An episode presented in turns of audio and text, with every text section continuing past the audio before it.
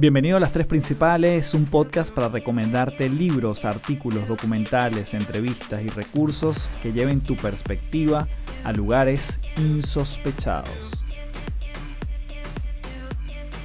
Hello, hello, bienvenido, bienvenida a Las Tres Principales. Mi nombre es Carlos Fernández, arroba Café del Éxito, y feliz nuevamente de conectar contigo por esta vía, en esta oportunidad con un tema que particularmente a mí me ha llamado la atención históricamente y que tuve la oportunidad de conversar con Carlos Gómez, quien es mi invitado del día de hoy, para que nos adentrara más en el futuro, incluso en la historia de lo que tiene que ver con el mundo de las criptomonedas.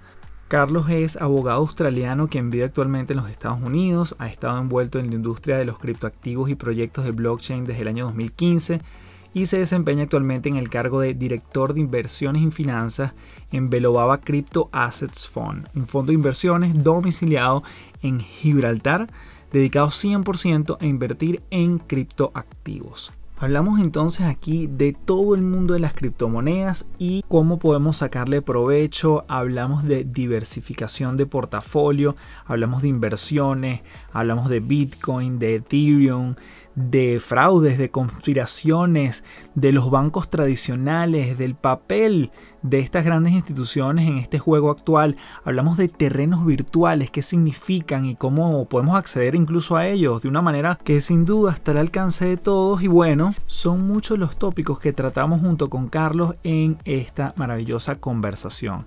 Espero que tomes nota que además te genere tanta curiosidad como para investigar más y si ya estás metido en este mundo seguramente que van a haber unos datos adicionales que vas a poder enterarte y que te van a generar todavía más eh, interés por esta, este gran tópico. Así que sin más, nos vamos desde ya hablando de esta criptoconspiración, como le pusimos de título a este episodio, aquí en las tres principales. Bien, tenemos aquí en las tres principales a Carlos Gómez. Carlos, un fuerte abrazo desde Santiago de Chile hasta Miami. ¿Cómo estás? Muy bien, Carlos. Gracias, Tocayo. Gracias por la invitación. Un gusto estar en tu canal y en tu programa.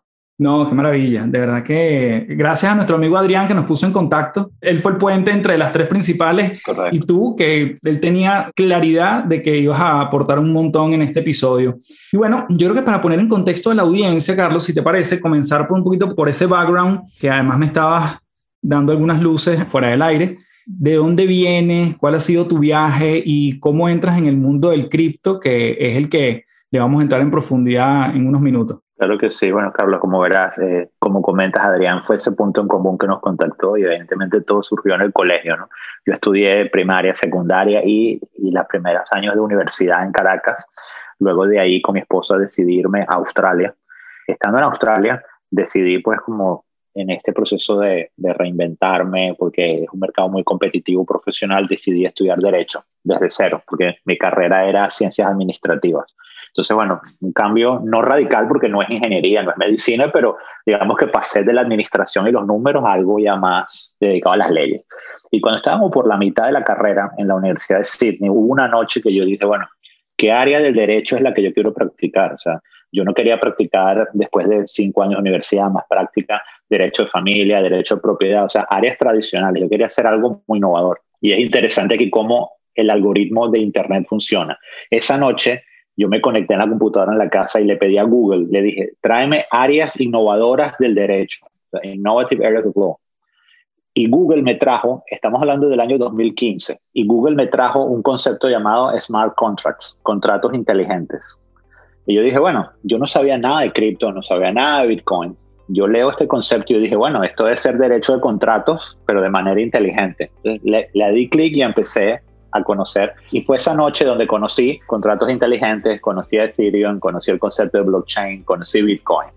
Y desde ahí, desde el 2015 hasta, bueno, hasta la fecha, no he vuelto atrás, me quedé como, digamos, enganchado en ese concepto y fascinado en esta tecnología y digamos que ese viaje a Australia a estudiar derecho y tener esa epifania, esa noche fue la que me llevó de una manera accidental a este mundo. Entonces digamos que ese fue el viaje, el journey y cómo llegué a donde estoy ahora. Me causa curiosidad, Carlos, y te pregunto, en el mundo del derecho, estudiándolo en Australia y viniendo de Venezuela, ¿cómo fue ese, qué estaba en tu mente cuando te explicaban una cosa en un lado viniendo de otro tan distinto? Bueno, es muy duro o muy fácil como lo quieras setear. Yo opté por, bueno, evidentemente recibiendo mentoring, hablando con personas que estaban más avanzadas en la carrera, recibiendo advice. Yo opté por la manera fácil que es tratando de no engancharme a ningún paradigma pasado.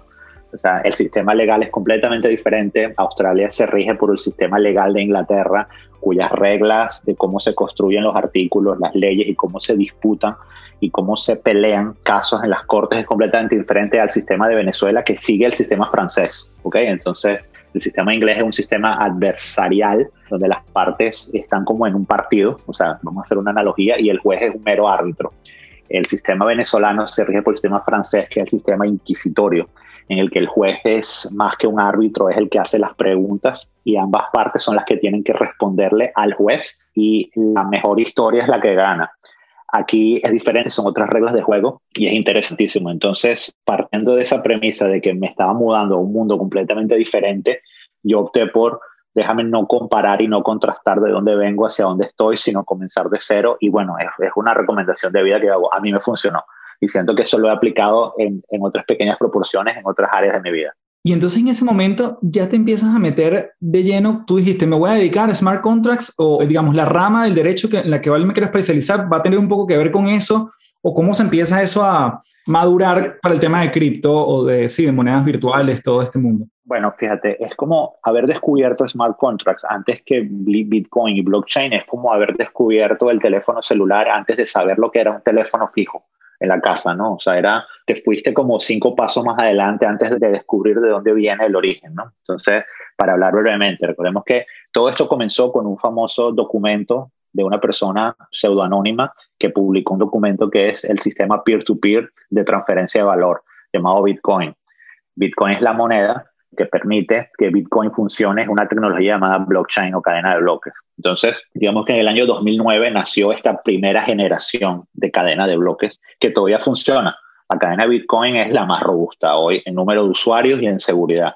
Pero a medida que, como todo en la vida, va evolucionando, van saliendo segundas generaciones, terceras generaciones de productos. Ahí el catalizador que hizo el trigger que pasáramos de tener solamente primera generación de blockchain a segunda generación de blockchain son los llamados contratos inteligentes.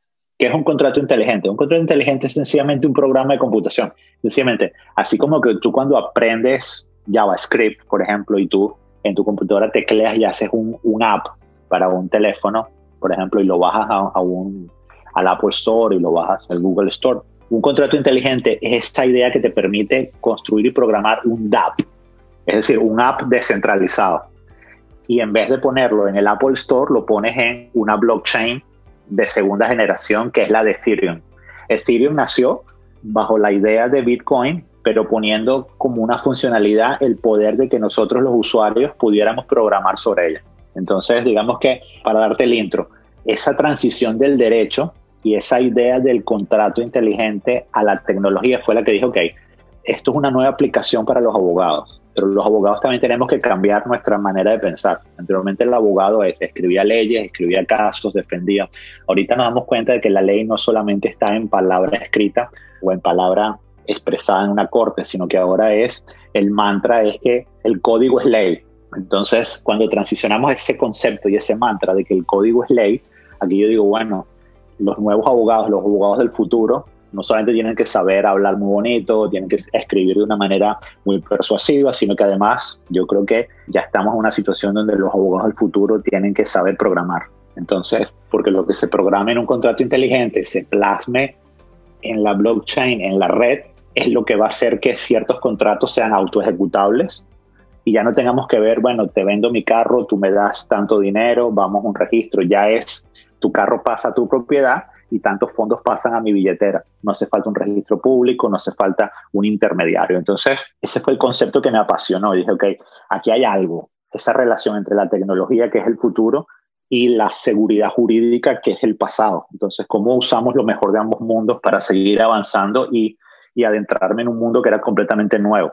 Ese día yo no sabía hacia dónde iba a ir mi carrera, porque técnicamente en ese momento no, no había carrera para nadie que se inmergiera en ese mundo. Entonces fui como desarrollándome y viendo, navegando la ola, hasta hoy en día que tenemos algo ya un poco más creíble, un poco más reputable en el mercado. Maravilla. Bueno, de hecho, leyendo tu libro, para quienes nos escuchen, Carlos tiene un libro que se llama Coin Reality, y hay mucho de tu historia inserto por lo que empiezo a entender también dentro de ese libro, ¿no?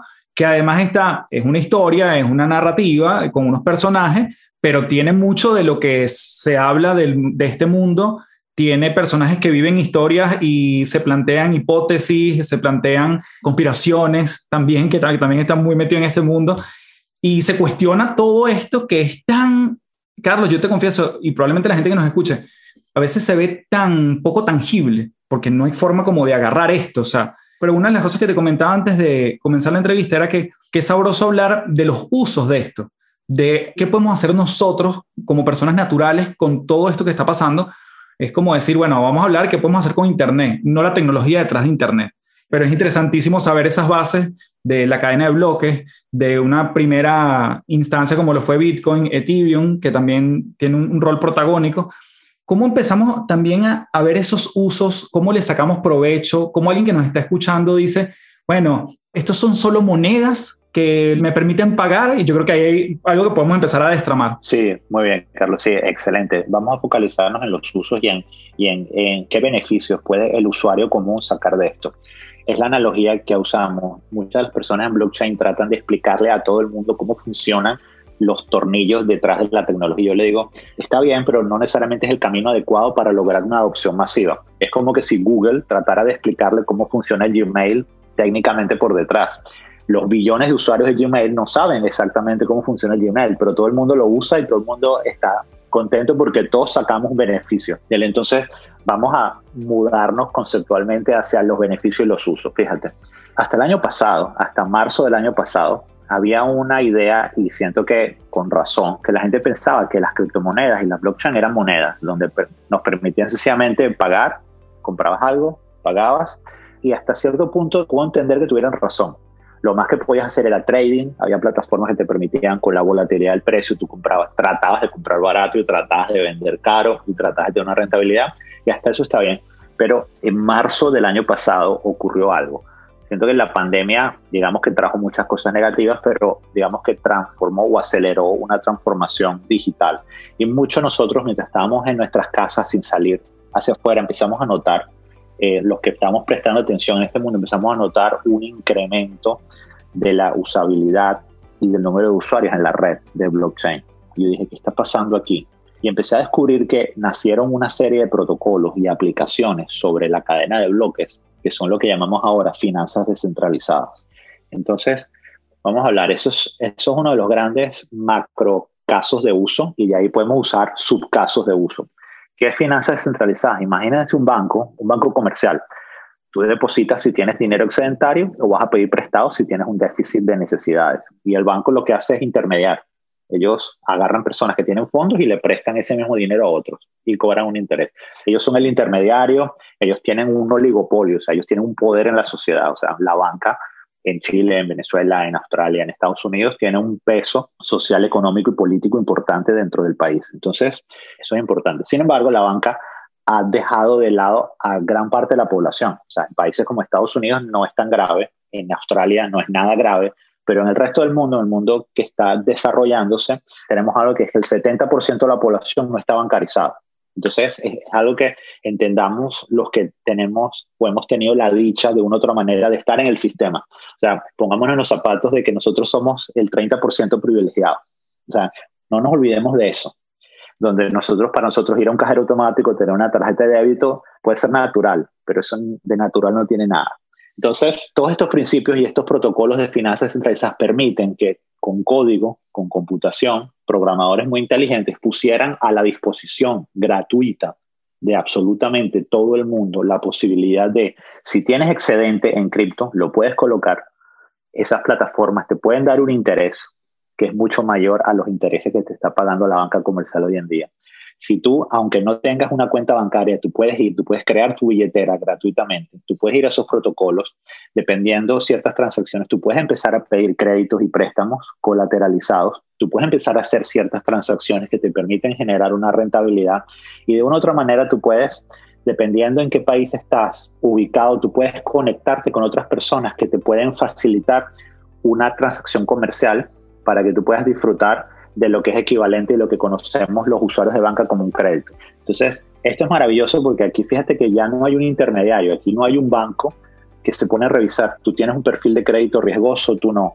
Ya esto es un protocolo que permite que nosotros peer-to-peer, nosotros en una red todos conectamos sin jerarquía, nosotros decidamos, o sea, tú decidas con tu propio dinero soberano a quién le prestas y la gente trate de vender su caso y obtener a quién le presta dinero a esa persona. Entonces, digamos que estamos creando lo que yo pienso va a ser la banca del futuro.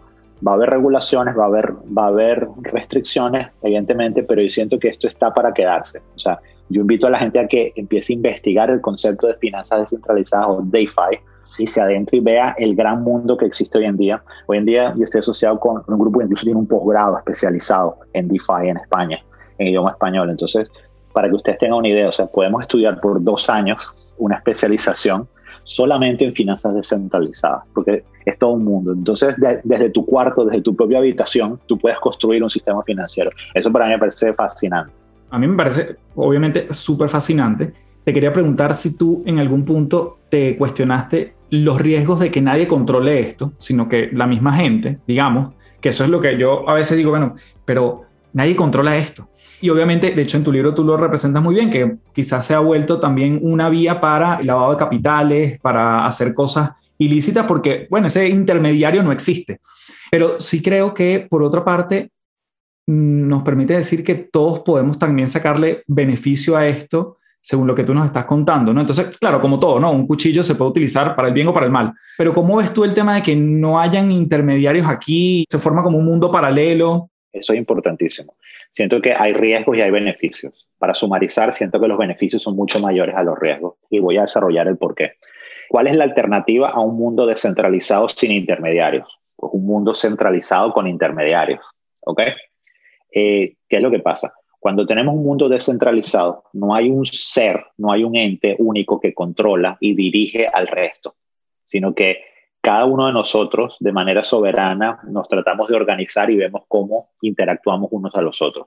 En el mundo centralizado es el banco o una persona de poder que dice, tú hablas con aquel, tú no hablas con este otro, tú haces esto, tú no haces aquello. Entonces, evidentemente, hay un tema de confiamos en la persona en el mundo centralizado que nos dé las instrucciones correctamente, confiamos en su honestidad versus confiamos en que el entorno y el programa de computación realmente nos deja que nosotros tomemos nuestras decisiones soberanas. Y esa es la pregunta, o sea, no es comparar descentralizado contra descentralizado, es confiamos en un humano o confiamos en el código.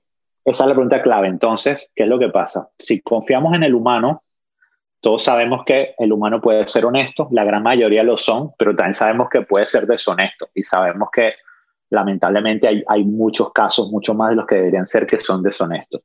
En el caso del, código también, tú puedes tener código honesto y código deshonesto. La única diferencia está en que tú puedes medir de manera transparente si el código es honesto o código es deshonesto. ¿Con qué? Con educación.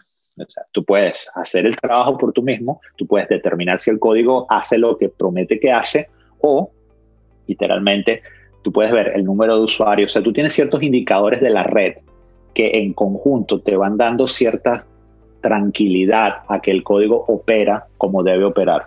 Entonces, eh, estamos en un nuevo mundo, educación e información es clave, pero lo bueno es que esa información y esa educación está gratuita. O sea, está disponible gratuitamente. O sea, no, no, no necesitas hacer, entrar en un club selecto donde solamente un grupo de élite sabe. O sea, toda esa información es transparente y disponible. Entonces, volviendo al ejemplo del libro, sí se puede prestar para que actores hagan cosas que no deben hacer, como por ejemplo el lavado de capitales, pero sí, te pongo un ejemplo, hasta el año pasado, la capitalización de cripto, que es todas las cripto que había en el mundo por su precio, era menor a las multas que los cinco bancos más grandes de Estados Unidos han pagado por lavado de capitales. O sea, eso es algo que la gente tiene que entender, decirle, si es verdad que en Bitcoin ha habido casos, por ejemplo, la famosa ruta de la seda, Silk Road, que era este marketplace que operaba en la Darknet, donde personas descentralizadas vendían narcóticos y tal. Bueno, eso fue tumbado en el 2013. Eh, Ross Ulbricht, está preso. Pero no por eso, sino porque trató de hacer otras cosas adicionales. Entonces, en ese momento se pensaba que Bitcoin, como es anónimo, y ya voy a eso, es la herramienta perfecta para que ocurran transacciones como por ejemplo lavado de capitales. Hoy en día, del 2013 al 2021, ya, ya nos hemos movido y ya hemos aprendido que la operacionalización de la blockchain permite que lejos de ser anónimo, ellos puedan, cualquiera puede pinpointear una operación de un punto A a un punto B. Es decir, el que hace algo malo y usa Bitcoin tiene un chance absolutamente cierto de que si los organismos de seguridad se ponen a hacer forensicamente un análisis, van a arrastrarlo y van a llegar a él. O sea, lo que quiero decir en promedio es que Bitcoin es la peor idea para un criminal hoy en día.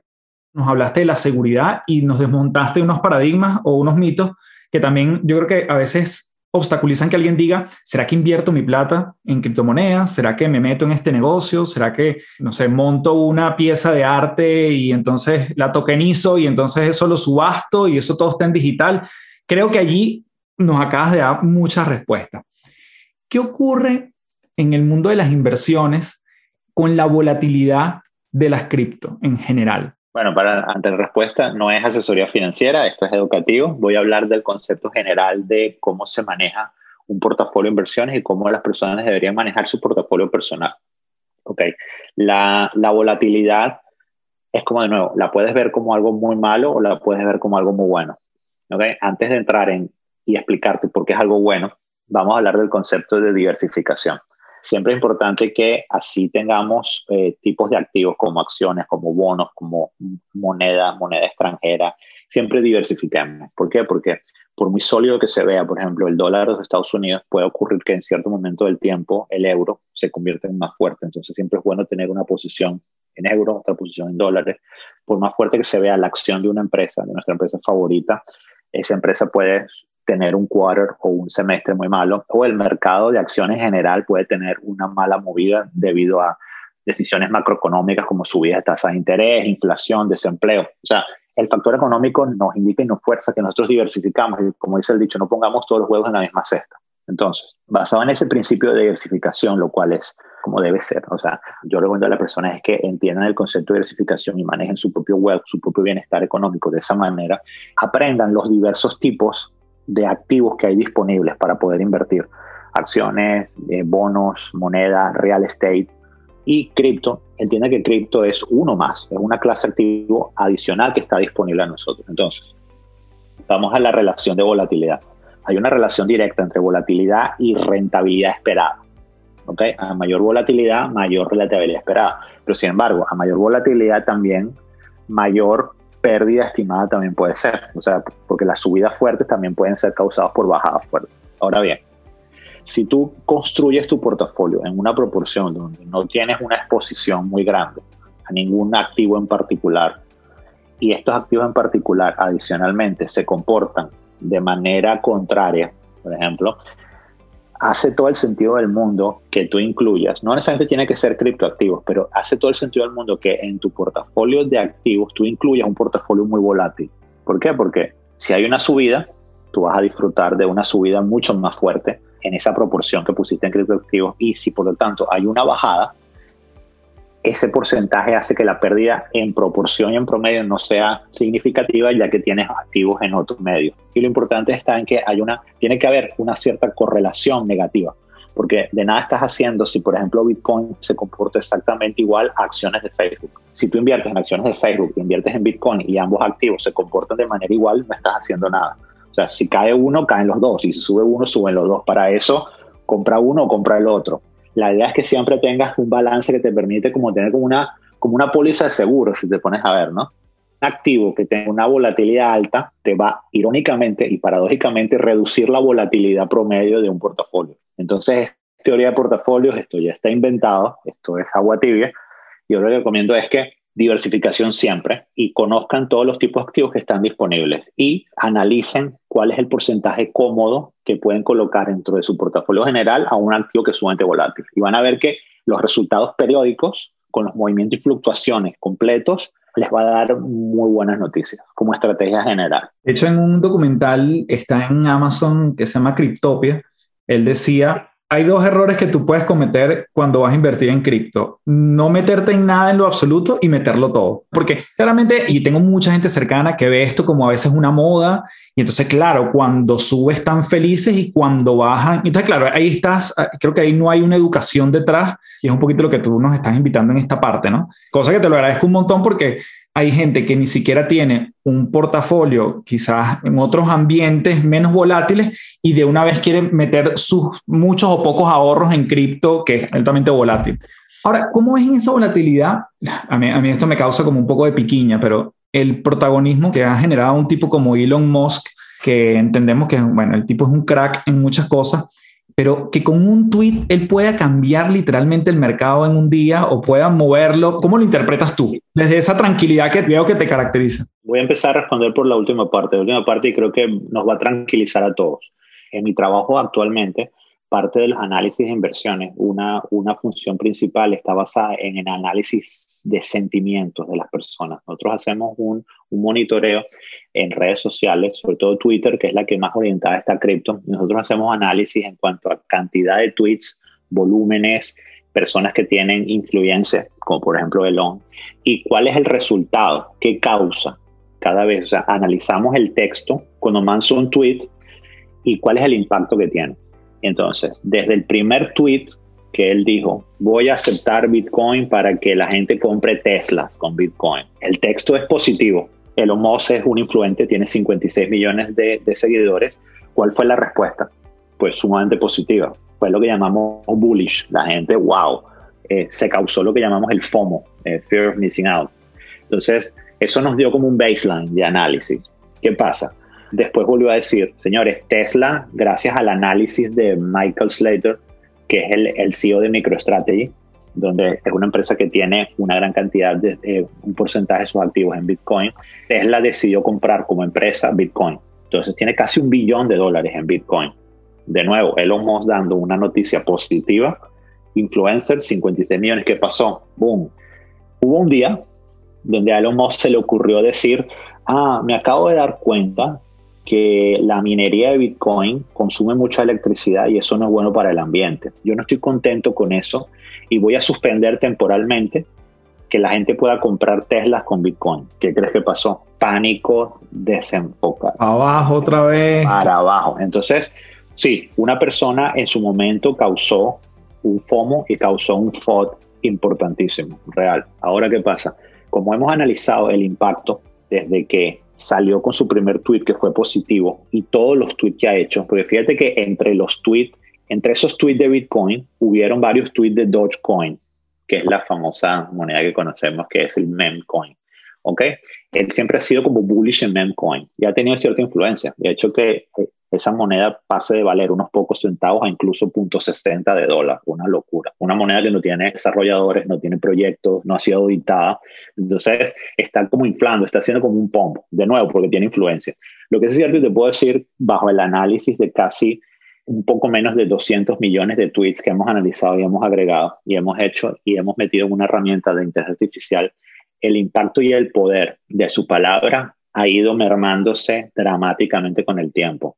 De nuevo, la gente fue, agarraron a las personas con la guardia abajo, pero la gente no es tonta, o sea, la, gente empieza a subir, esto es una manipulación, eh, esta persona tiene una influencia y al final yo siento que eso vino en reverso a él. O sea, ya la gente ya, cada vez que él dice algo para bien o para mal, su impacto, evidentemente, si dice algo bueno, el resultado es positivo, pero no en la intensidad inicial. Y si dice algo malo, ni cerca es el impacto negativo que tuvo en el primer tweet.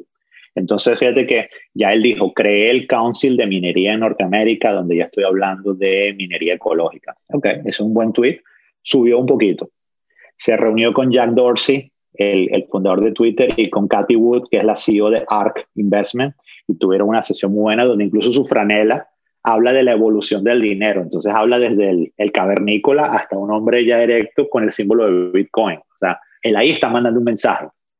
¿Tuvo un impacto positivo? Sí, gradual. Entonces, lo que te quiero decir es que contra más maduro sea un mercado, ese impacto aislado de actores que traten de manipular se va a reducir. Y siento que el mercado de cripto en general ha madurado a una velocidad impresionante, donde cada vez es menos probable que un actor de manera individual o una actora tenga un impacto. Entonces, perdón que te diera una respuesta tan técnica, pero es importante explicar el por qué, más, más que decir, no, no, ya, ya no creo que Elon Musk pueda hacer daño o pueda hacer bueno. No, la razón es, yo creo que va a tener cada vez menos impacto por lo que te acabo de explicar. Antes de continuar, quiero invitarte a mi comunidad en línea www.patreon.com slash café del éxito, donde si conectas con este tema de las tres principales y además te consideras un principalero, es decir, un fan de este podcast, puedes tener acceso a contenido exclusivo. A partir de 3 dólares recibes una cuarta recomendación todas las semanas y en el plan de 10 dólares puedes tener acceso a las sesiones semanales que tenemos de manera grupal abordando temas para tu desarrollo personal. Así que www.patreon.com slash café del éxito, donde entre otros beneficios vas a, por ejemplo, tener este video de la graduación de la entrevista que hice con Carlos. Así que si quieres complementar con la parte audiovisual, también lo vas a tener por esa vía. Seguimos entonces con este fascinante tema aquí en las tres principales. Wow, eso está genial. Carlos, esta es típica una pregunta que alguien haría, pero es una inquietud propia. Y yo digo, bueno, la gente se estará preguntando, Carlos, ¿en qué año empezaste tú a invertir en criptomonedas a nivel individual? Ok, cuando descubrí en el 2015, empecé a estudiar, empecé a entender, la gente pensaría, Carlos entró a poner dinero propio en el 2015. Bueno, no fue así, porque cuando empecé a ver las primeras páginas de Ethereum, de hecho, ethereum.org, uno de los primeros mensajes que decía la página era, esta red está en test, así que cualquier cosa le puede pasar a tu computadora. Es tu propio riesgo. Entonces, claro, eso me asustó. Recuerda que yo no soy, yo no venía de, de ingeniería de sistemas, yo no venía de programación. Entonces, eso realmente ese alarma, esa alarma y esa advertencia me pegó mucho y yo tardé aproximadamente, después de eso, tardé unos aproximadamente unos 12 meses en entender que tampoco era así. Y fue como ya bien entrado el 2016 donde empecé a poner una, una parte de, mi, de nuestros ahorros. Mi esposo y yo empezamos ya, entendería también se sentó conmigo, entendió, dijo, bueno, me dijo, Carlos, yo creo que lo inteligente es que ya entremos, o sea, y hagamos lo que decimos, ¿no? Entonces, digamos que ya viene entrado el 2016 y desde ahí, bueno, evidentemente el que puede ver el precio de las cripto en ese año a hoy puede ver que evidentemente ha habido altos y bajos, pero desde la entrada en ese punto a hoy, saquen los números, o sea, todo, todo eso. No, es súper relevante, obviamente. De hecho, yo creo que la primera vez que escuché de alguien cercano que estaba minando y que eso, que las cuentas de electricidad eran muy altas, y, pero que le estaba dando un rendimiento interesante, yo creo que habrá sido como en el 2015 también, por allí, 2016 y todavía para la inmensa mayoría de la gente era algo muy desconocido. Desconocido. Claro, y minería era adicionalmente sumamente más complicado por el tecnicismo de lo que es programar la máquina, sí, de lo que implica. De lo que implica, claro, y todo lo que lleva. Así es. Hoy en día, Carlos, ¿hacia dónde va todo esto? Te he escuchado también hablar de los terrenos virtuales, que la primera vez que yo escuché ese concepto, a mí me voló la cabeza porque yo digo, esto es como invertir en un videojuego, básicamente, pero quiero que nos expliques un poquito ese concepto de terrenos virtuales y mencionaste, lo has mencionado varias veces, la, la, moneda o el activo de Ethereum, que me llama mucho la atención además, que esto fue realizado por un prácticamente un teenager, o sea, un chico que ahorita creo que tiene 27 años, fue el que hizo toda esta red y tú dices, bueno, ¿cuánta responsabilidad hay detrás y quiénes se encargan de, quiénes son estos actores, ¿no? Porque tú dices, detrás de un banco por lo menos hay una marca que yo conozco, ¿no? Volviendo al principio de la conversación. Detrás de Ethereum hay un chico de 27 años. Se dice que Bitcoin se irá abajo cuando se conozca quién está detrás de esto. Entonces, los actores versus estos nuevos conceptos, digo yo nuevos para mí por lo menos, como terrenos virtuales, NFT, este, ¿hacia dónde va todo este mundo tan, que va muy rápido además? Ok, para tocar rápido sobre Vitalik, el creador de Ethereum es un chico canadiense de origen ruso él no solamente creó Ethereum, pero antes de crear Ethereum, él creó el concepto de contratos inteligentes. O sea, su idea de que pudiéramos programar en una blockchain vino de él. Él habló con la fundación de Bitcoin y él dijo, vamos a hacer una mejora en Bitcoin para que Bitcoin pueda tener contratos inteligentes. La fundación de Bitcoin, los programadores en consenso dijeron, nos parece una buena idea, pero no lo vamos a aceptar porque es como, es como todo en la vida, es un trade-off le vamos a incrementar funcionalidad, pero vamos a incrementar y vamos a abrir puertas a seguridad. Entonces Bitcoin decidió, no vamos a tener contratos inteligentes, pero la vamos a mantener como prácticamente inviolables el tema de seguridad. Y él dijo, bueno, ok, pero no. Entonces él dijo, voy a copiar la idea de blockchain y le voy a poner contratos inteligentes. Entonces ahí fue donde él creó Ethereum. Entonces, por ahí vino. Él diseñó el paper, el famoso paper, eh, y bueno, se le fueron uniendo muchas personas, personas brillantes, y él tuvo el apoyo, vamos a estar claros, o sea, la gente piensa que eran teenagers en, un basement. Eso fue la primera semana. Esto agarró vuelo porque hubo dinero institucional de inversionistas muy duros que apoyaron esta iniciativa. O sea, no, no nos engañemos. Entonces, sí, sí, hay, gente, no, es él con sus amiguitos, pues obviamente. No, no, no, no, no. O sea, esos fueron los, los cinco primeros días. O sea, inmediatamente el concepto llegó a personas de mucho dinero y muy inteligentes y evidentemente facilitaron el crecimiento. Entonces, esa es la historia de los fundadores y cómo salió Ethereum. Satoshi, que Bitcoin se va a ir a cero cuando se sepa. Yo personalmente yo preferiría que nunca supiéramos quién es Satoshi. ¿Ok? Por si acaso. Ahora, si algún día se sabe quién es Satoshi, yo no creo que se vaya a cero porque ya hay una madurez y un entendimiento de que sencillamente incluso Satoshi, él ya no puede controlar Bitcoin su propia creación, ya es más grande que él, o ellos, o ellas. No sabemos quién es Satoshi. Entonces, el tema cada vez que la red va agarrando más usuarios, hay más dinero en la red, hay más robustez, hay más mineros, el tema de quién es Satoshi va perdiendo relevancia. Entonces, eso para responder brevemente esa parte e irnos a, al metaverso, al mundo virtual. El mundo virtual viene eh, nace de un concepto de que todos tenemos una identidad en el mundo físico y todos queremos tener una identidad en el mundo virtual. tú y yo nacimos y nos pusieron el nombre que nuestros padres quisieron.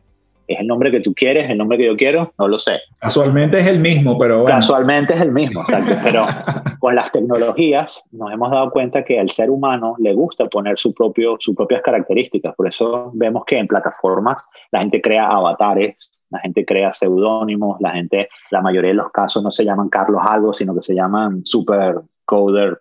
¿Por qué? Porque así se quieren identificar, así se ven. Y yo siento que es algo maravilloso, porque ya empieza la soberanía del individuo a decir, yo no quiero que me llamen como mis padres me llamaron, yo quiero que la gente me conozca como yo quiero que me conozcan. Y eso a mí me parece maravilloso. Entonces, si extrapolamos más el concepto del metaverso, el metaverso nos permite adentrarnos en ese mundo que yo no digo paralelo, yo digo el, el metaverso ya se ha convertido en algo tan grande que abarca al mundo real, donde cruzamos ese, e, ese umbral y podemos tener mundos virtuales. Y en el mundo virtual podemos ser un avatar y podemos incluso comprar parcelas de tierra. O sea, yo por lo menos en lo personal, con un proyecto, con unos socios que tengo, tenemos una parcela de tierras para desarrollar un proyecto político.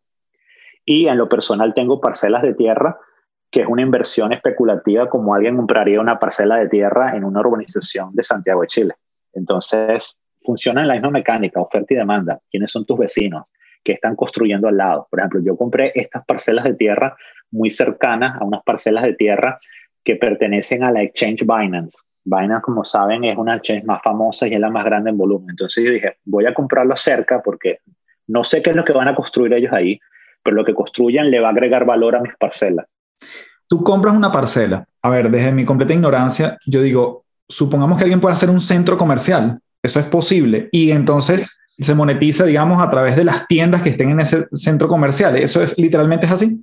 Totalmente, puedes hacer varias cosas. Puedes construir un centro comercial. Dentro de ese centro comercial la gente puede vender productos, pueden vender arte a través de NFTs, donde pueden vender incluso a través de NFTs cosas reales. O sea, tú puedes crear tu propia, tu equivalente a una tienda Amazon o un e-commerce. Lo puedes tener allí. Entonces la gente en el metaverso puede disfrutar de un super mall donde puede a través de comprar y pagar en criptomonedas, porque es el único mall que nunca cierra, el único mall donde tienes a tu disposición el catálogo completo de productos y tú solamente tienes que tener una billetera con la que pagar en criptomonedas al precio si estás de acuerdo y evidentemente dar las instrucciones al vendedor o a la vendedora para que te despache el producto a donde quieras si es físico o te traspasen a tu billetera un NFT que te da propiedad de algo, ya sea una pintura, una canción. Y eso justamente se sigue transando en cripto. O sea, aquí no entran los bancos todavía en este metaverso, como tú lo mencionas. No, no hay cabida a ellos porque eh, no, y no creo que entren. Y si entran, entran en cripto. O sea, ya sabemos, sabemos de, de grandes bancos en Estados Unidos que por un lado gritan y se quejan, pero sabemos que ser de ciencia cierta que hay divisiones de tecnología donde tienen equipos completos desarrollando en paralelo soluciones de blockchain, de cripto, de NFT y de DeFi. Entonces, evidentemente están cubriendo sus apuestas, ¿no? Como quien dice. ¿Y cómo es todo eso de estas grandes instituciones y lo, entre comillas, fácil que es poder crear una, una moneda propia? ¿Tú crees que al final esto se va a condensar en las grandes, vamos a llamarlos monedas o activos digitales, o va a seguir existiendo como estas pequeñitas de quien se le ocurra? Yo siento que el derecho a crear lo que quiera, quien quiera y cuando quiera va a seguir. O sea, ese, concepto no va a cambiar. Ahora, hoy en día, una cosa es que tú creas una criptomoneda. O sea, nosotros aquí en este podcast podemos, si me das unos minutos, podemos crear el Carlos Coin y lo ponemos allá. Pero una cosa es que lo creamos y otra cosa es que tenga valor para los otros y nos lo compran. Entonces, van a ver haber montones de tokens. O sea, cada vez se están creando muchísimos. O sea, yo creo que ya es imposible tener incluso la cuenta de cuántos tokens de diferentes nombres hay. Entonces, eso va a seguir. Ahora, a donde estamos hoy va a haber una consolidación, evidentemente. O sea, las criptomonedas que tengan un buen caso de uso, que tengan valor y la gente confíe y les guste, van a hacerse más poderosas. Y hoy, o sea, por ejemplo, te voy a poner un número, esto es un número inventado. Si hoy hay 80 mil tipos de criptomonedas diferentes, donde evidentemente tenemos las 2.000 mayores, son las que realmente pesan, puede que lleguemos a un punto donde 60 consoliden el mercado, pero igualito vamos a seguir teniendo 80.000 porque todos los días la gente va a seguir tratando. Ve una criptomoneda, la gente despectivamente llama a una criptomoneda que crean tres personas en un garaje como, perdón la palabra, como shitcoin, ¿ok? Porque es el adjetivo que se le da a una criptomoneda que aparentemente no tiene valor. Yo lo que digo es lo siguiente, dejen de llamar esas monedas así porque eh, evidentemente el día uno puede que no tenga un valor perceptivo, pero para mí una criptomoneda es como cuando la gente crea una compañía. O sea, todos los días en el mundo la gente incorpora empresas, la gente abre una página de Amazon, abre una página de Shopify. Entonces, ¿por qué le ponemos un tag negativo a que cinco personas traten de crear la siguiente gran idea con un token cuando en el mundo real digital, pero todavía real, hay montones de personas que están tratando de crear el siguiente Amazon. Entonces, van a haber empresas que tendrán éxito, otras no. Ocurre en el mundo físico, ocurre en el mundo virtual. Carlos, si uno quisiera tener acceso a, no sé si dividirlo, pero pienso en, en cripto, comprar, para, digamos, entrar en ese mercado, el mundo de los terrenos virtuales me imagino que tiene plataformas particulares también donde se transan ese tipo de, de activos digitales. Eh, todos esos son páginas, son plataformas especializadas en esto. Sí, mira, eh, recuerda que las blockchains corren en el éter, o sea, las blockchains son sistemas, son tecnologías que tienen copias en computadores descentralizados, pero al final del día para accesar a ellos de una manera amigable necesitamos una página web. Entonces la página web es como el portal para acceder a ellos. Entonces ahí hay empresas, voy a nombrarlas, las más populares son Decentraland, LAN descentralizado, y hay otra empresa que se llama Sandbox. Esas son dos de las más grandes donde tú te conectas, tú tienes que tener cierta configuración, tener una billetera de Ethereum conectada a tu browser y que la página se hable con tu billetera y tú puedes hacer, empezar a buscar cuál es el, el bloque de LAN que te guste, comparas precios, ves las localizaciones y si tú realmente quieres comprar y tienes los fondos, lo que tienes que hacer es comprar y tus Ether van a la billetera del vendedor del LAN y el NFT, el código que representa ese LAN, pasa a tu billetera. Entonces, lo que cuando vamos a comprar una casa podemos hablar de seis semanas, el proceso entre registro, abogados, de que fíjate, aquí lo podemos hacer incluso en 10 minutos.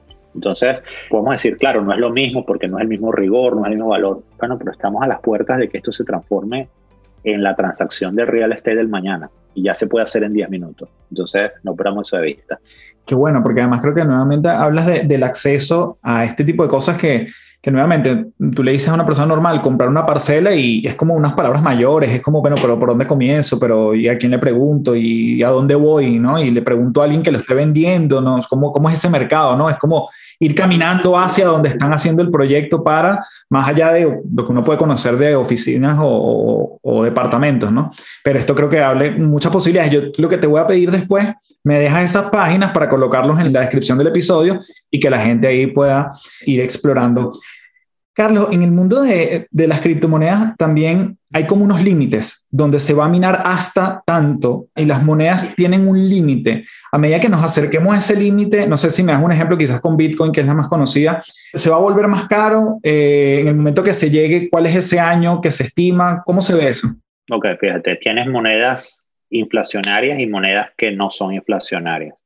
Por ejemplo, antes de entrar en cripto, todas las monedas reales son inflacionarias el dólar americano, el peso chileno. ¿Por qué? Porque fíjate lo que ha pasado. Incluso creo que el año pasado nos dieron el mejor ejemplo. Estados Unidos imprimió sencillamente lo que necesitó. Y lo están diciendo. Y si necesitamos más, vamos a imprimir más. Y si la inflación se dispara, bueno, ahí vemos cómo lo resolvemos. Entonces, fíjate tú que son monedas inflacionarias y cuando hay una moneda inflacionaria, el poder de compra de esa moneda decrece. Es decir, lo que tú comprabas, si tú salías a almorzar con 100 unidades, por ejemplo, con mil pesos chilenos, hace dos años no es lo mismo que compras hoy con los mismos mil pesos chilenos, eso es seguro. Igual ocurre en Estados Unidos, en Europa, Inglaterra, you name. Con las criptomonedas hay de ambos, de ambos estilos. Vamos a Bitcoin como dice. Bitcoin es no inflacionaria. ¿Qué quiere decir eso? Por código, código es ley, o sea, por ley, solamente hasta, hasta 21 millones de Bitcoin van a ser emitidos. Hay una tasa de crecimiento que se va desacelerando y esa tasa de desaceleración ocurre cada cuatro años. Es lo que se llama el halving.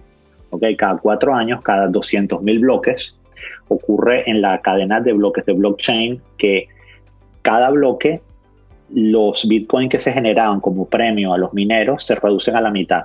Cuando comenzó la cadena en el 2009, cada bloque de 10 minutos daba 50 bitcoins. Cuatro años después daban 25, después 12. Estamos en el cuarto halving, estamos en 6. Ve dividiendo entre dos, estamos en 6 y algo. Eh, fíjate que obviamente la experiencia pasada no predice el futuro, pero cada vez que ocurre un halving, los mineros, para poder seguir manteniendo la red, que son los que la mantienen, ellos demandan que, como cada vez van a recibir menos Bitcoin, ellos demandan que el precio de cada Bitcoin sea mayor. Entonces hay una presión al alza y la red en general reconoce que el Bitcoin cada vez que hay un halving sube de valor. Entonces al final es el valor intrínseco, o sea, ¿cuánto vale un billete de 100 dólares? Bueno, lo que el mundo piensa que vale un billete de 100 dólares, porque no hay oro, no hay nada que lo respalde, esencialmente el, lo que la gente piensa que vale. Bueno, lo mismo ocurre en Bitcoin. ¿Cuánto vale un Bitcoin? Lo que la gente en conjunto piensa que vale un Bitcoin. Entonces, hay un consenso que cada cuatro años en Bitcoin va a haber un incremento de valor. Ahora, ¿cuándo se va a minar el último Bitcoin? No lo vamos a ver nosotros, porque ese halving ocurre cada cuatro años y fíjate que cada mitad se va haciendo cada vez más pequeño. Entonces, hay ahora aproximadamente cerca de entre 18 y 19 millones. Esos dos millones que quedan van a tomar 100 años más en minarse. Entonces, podemos decir que la curva de crecimiento prácticamente se redujo y ya la inflación de Bitcoin es muy poca. Entonces, eso por ahí. Después tenemos monedas como Ethereum que son inflacionarias. O sea, a hoy Ethereum tiene una inflación anual de 4%.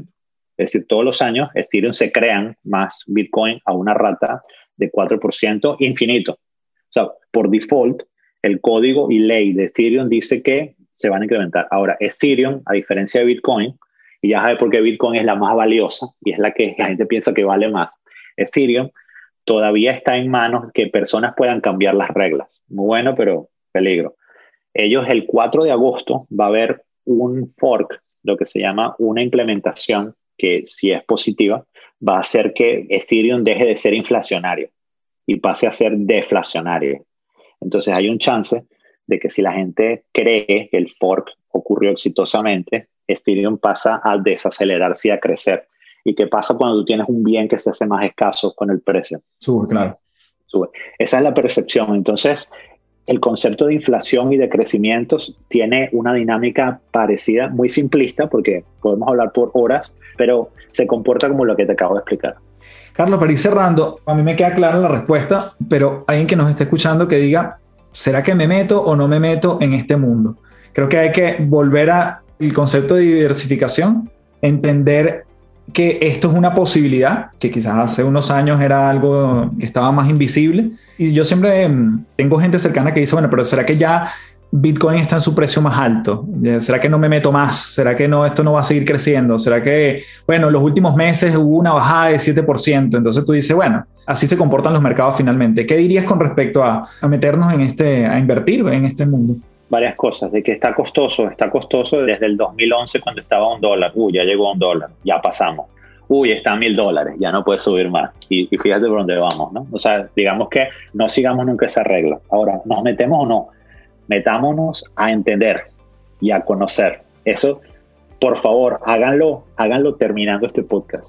O sea, si algo no pueden dejar de hacer hoy, lo que les pido es empiecen a conocer, empiecen a estudiar, empiecen a aprender cripto como una clase activo, empiecen a entender la lógica de Bitcoin, empiecen a entender por qué se creó y empiecen a entender los casos de uso. Y cuando lo conozcan, pregunten, eh, lean tu podcast, hagan preguntas, contacten en LinkedIn, hablen con amigos que están un poco más metidos en el mundo, hablen, eh, métanse en la comunidad. Fíjate que no he dicho inviertan todavía. Puede que la decisión sea no invertir, eso depende de cada quien, pero lo que sí les pido es conózcanlo porque no es el futuro, está aquí ya, o sea, está aquí, está aquí.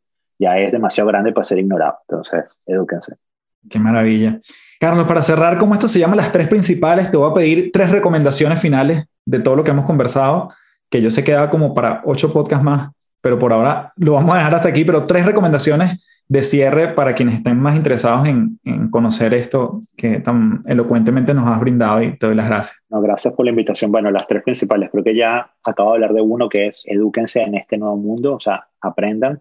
Dos, tomen control de su propio destino financiero. No digo que ignoren y rompan todos los paradigmas actuales, pero no crean a ciegas que todo lo que está y todo lo que ha sido en los últimos años es lo correcto. O sea, entiendan que nuevas maneras de hacer las cosas pueden incluso darles grandes beneficios. Y por otro lado, no se olviden que a pesar de, no importa qué tan loco, qué tan innovador, qué tan sí que tan loco puede hacer todo esto. Fíjate que ya hablamos en el podcast, principios básicos no han cambiado. Diversificación es importantísimo y utilicen las matemáticas para poder crecer, porque realmente todos tenemos años por delante y todos tenemos que fondear nuestro retiro. No podemos depender de las arcas públicas para tener un retiro digno. Entonces, empecemos a trabajar una porción del día de cada uno de nosotros, así como vemos Netflix, comemos, hacemos ejercicio, trabajamos, pensemos en cómo fortalecer nuestras finanzas personales a futuro para tener un retiro digno. Maravilloso. Carlos, te doy las gracias en mayúscula, un fuerte abrazo y nuevamente muy, muy agradecido por todo este aporte que nos has dado en las tres principales. Y por la invitación. Entonces, enorme conversación contigo con tu audiencia, Carlos.